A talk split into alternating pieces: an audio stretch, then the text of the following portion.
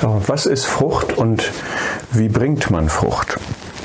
Noch einmal, unsere Bestimmung ist nach Johannes 15, Vers 16, dass wir auserwählt sind von dem Herrn Jesus, dass er uns dazu bestimmt hat, dass wir hingehen und Frucht bringen und dass unsere Frucht bleibe. Das ist unsere Bestimmung.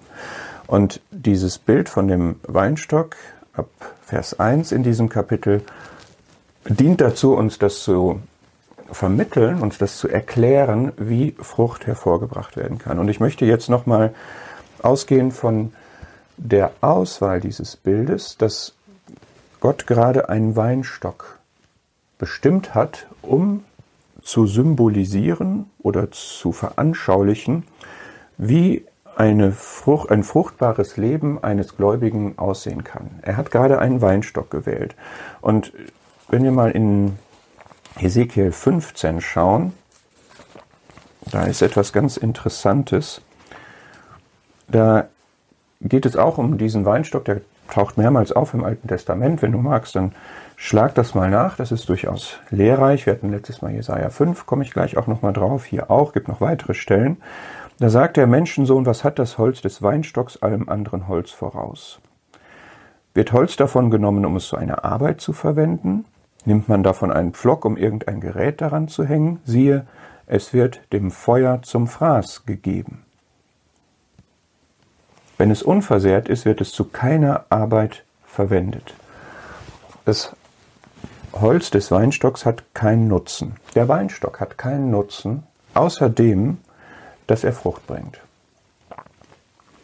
Es ist kein Nutzholz, es ist ein fruchtproduzierendes Holz. Dafür ist es da.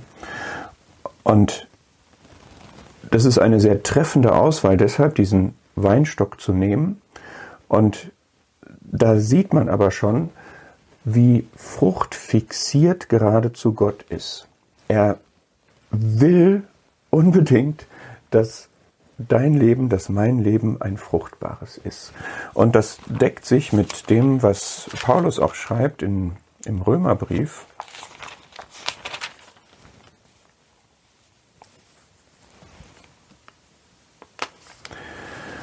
Römer 7, Vers 4. Also seid auch ihr, meine Brüder, dem Gesetz getötet worden, also der gesetzlichen Bindung im Sinne eines Segens und Fluchs, durch den Leib des Christus, um eines anderen zu werden, des aus den Toten auferweckten. Das ist das, was in unserer Bekehrung, indem wir uns im Glauben mit dem Herrn eins machen, durch seinen Tod und seine Auferstehung mit hindurchgehen, sozusagen Kapitel 6, damit wir, steht jetzt hier, Gott Frucht brächten. Das ist mir irgendwann aufgefallen, das war mir gar nicht so bewusst, dass hier wirklich unsere, wo, wo Paulus sozusagen den, den Heilsplan Gottes im Unterschied zum Gesetz des Alten Testaments vorstellt, dass da ausdrücklich steht, damit wir Gott Frucht brächten. Das ist unsere Bestimmung. Und man sieht das in Jesaja 5, ja, das, das ist mir jetzt wirklich wichtig, dass wir da dieses Grundverständnis haben, worum es Gott in unserem Leben geht. Dass in Jesaja 5 über den Weinberg Israel gesagt wird, ich habe da einen fruchtbaren Hügel ausgewählt. Ja, bestes Gelände, beste Voraussetzung. Ich habe gegraben, ich habe gesäubert, ich habe bepflanzt und nicht mit irgendwas, sondern mit Edelreben. Und dann habe ich in der Erwartung, dass es hier Frucht geben wird, reiche Ernten geben wird, habe ich einen Turm, mit dem ich in diesem Weinberg mich aufhalten kann, wo ich sehen kann, wie alles wächst und gedeiht, wo ich mich schon freuen kann auf die Frucht und ich habe eine Kälte darin ausgehauen, nicht nur mal eben so provisorisch und mobil, sondern in Steine ausgehauen, dauerhaft habe ich dort erwartet, dass es Frucht gibt und dann gab es aber keine.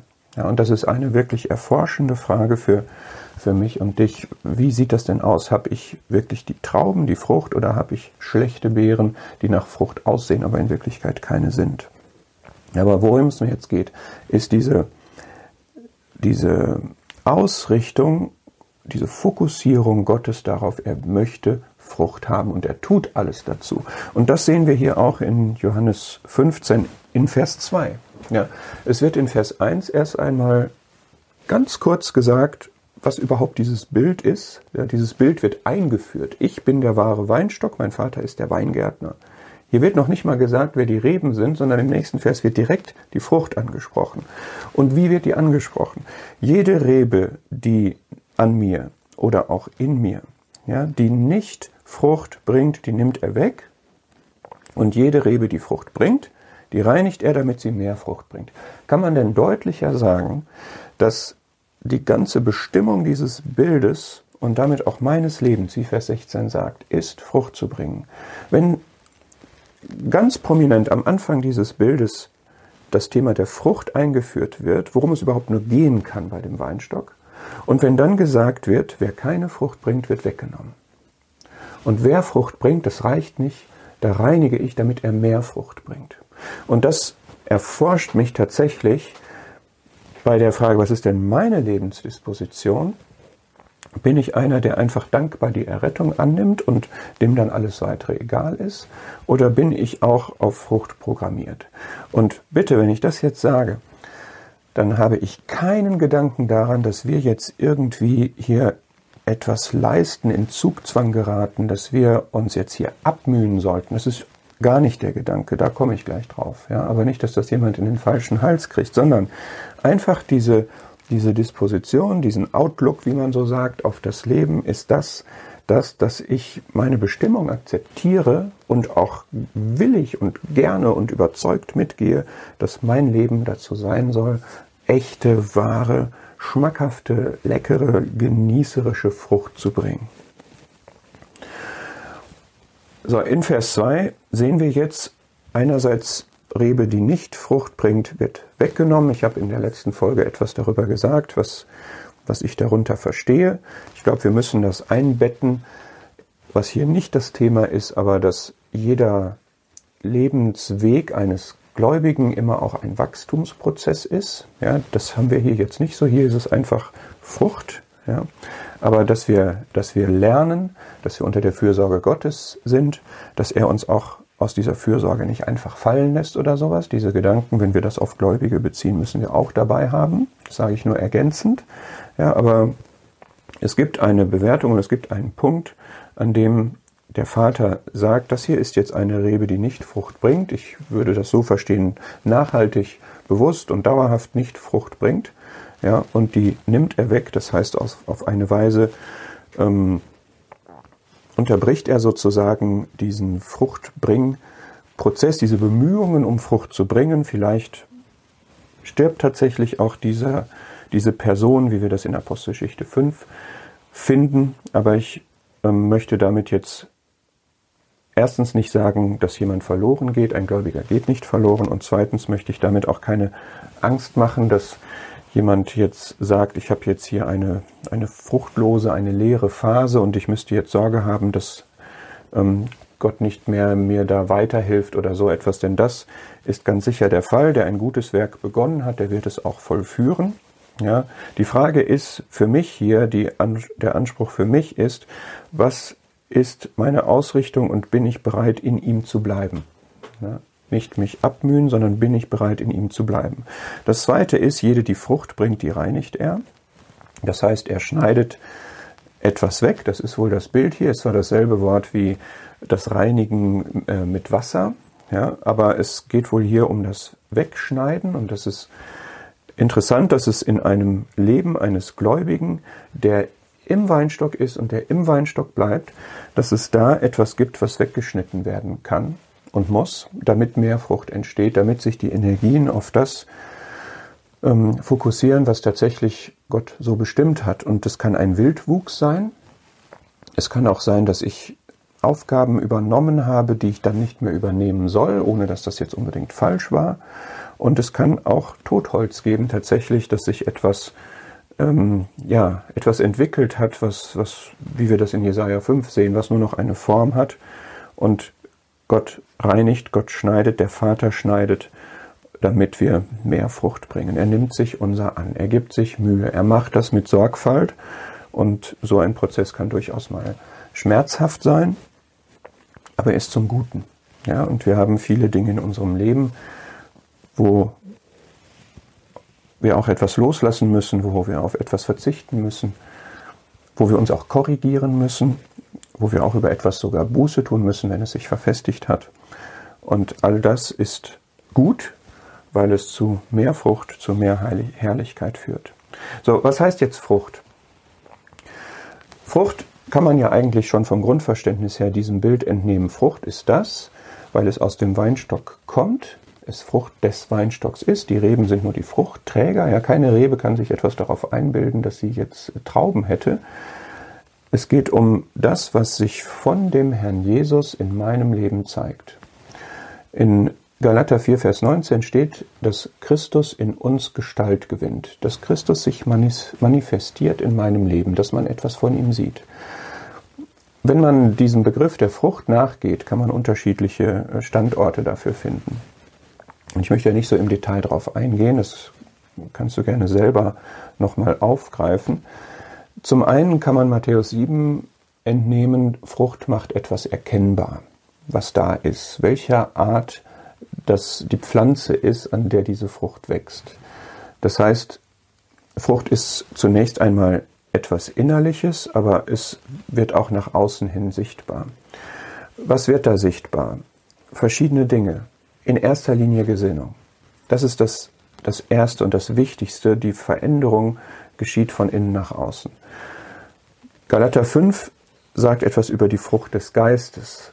Das ist ein ähnlicher Gedanke. Ich habe in mir den Heiligen Geist und der Heilige Geist entfaltet in mir seine Kraft, je mehr ich ihm Raum gebe, je mehr ich von ihm erfüllt bin, umso mehr wirkt er sich aus und er zeigt sich in Eigenschaften wie Liebe, Freude, Friede, Langmut, Geduld, Enthaltsamkeit und so weiter.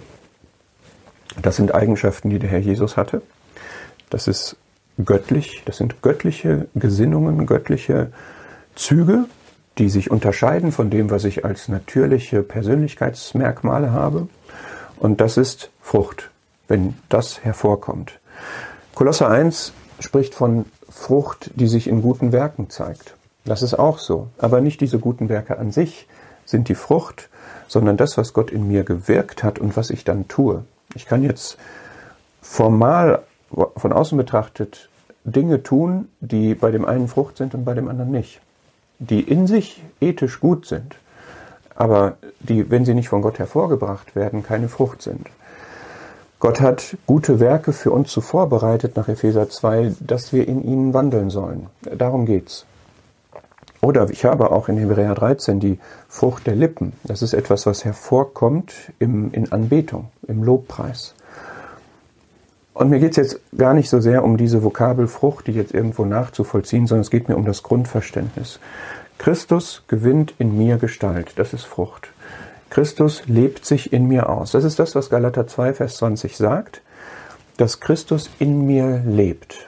Dieser Christus, so wie er hier auf der Erde gelebt hat, nicht diese menschliche Person, aber ähm, also der Mensch ist nicht in mir, selbstverständlich. Ja, aber Christus lebt in mir und er lebt sich in mir aus. Und ich kann überhaupt Frucht bringen und diese äh, Dinge tun, diese Gesinnung haben, weil er in mir lebt. Anders geht es ja nicht, weil es hier nicht um das, was mein natürliches Leben produziert, geht. Man kann das zusammenfassen in, in einem Gebet, was lauten würde, lebe dein Leben durch mich lebe dein Leben durch mich. Diese Frucht ist überhaupt erstmal da. Dann sehen wir in Vers 2, das Ziel des Vaters ist, dass es mehr Frucht gibt. Das ist, das ist der eine Zusammenhang. Ein Gläubiger, der Frucht bringt, der unterliegt der Reinigung des Vaters, damit er mehr Frucht bringt. Und jetzt ist es so, wenn ich bewusst in ihm bleibe und diese Frucht bringe, dann ist das viel Frucht. Das sagt Vers 5. Wer in mir bleibt und ich in ihm, der bringt viel Frucht. Das ist im Grunde unser Lebensmodus, dass wir in ihm bleiben und das Ergebnis ist viel Frucht. Und es gibt in Vers 16 die Aussage, diese Frucht ist dann auch bleibend. Und das kann auch nicht anders sein, weil alles, was der Herr wirkt, Ewigkeitscharakter hat, göttlichen Herrlichkeitscharakter hat. Und das wird immer bleibend sein. Und wenn ich ein Interesse habe, bleibende Spuren zu hinterlassen, sozusagen, etwas nicht Vergängliches hervorzubringen, dann ist das der Weg, dieses in ihm zu bleiben. So, da möchte ich jetzt noch darauf eingehen, wer in mir bleibt und ich in ihm, dieser bringt viel Frucht, denn außer mir könnt ihr nichts tun. Bleibt in mir. Das ist der Auftrag. Wir haben nicht den Auftrag, Frucht zu produzieren. Wir haben den Auftrag, in ihm zu bleiben.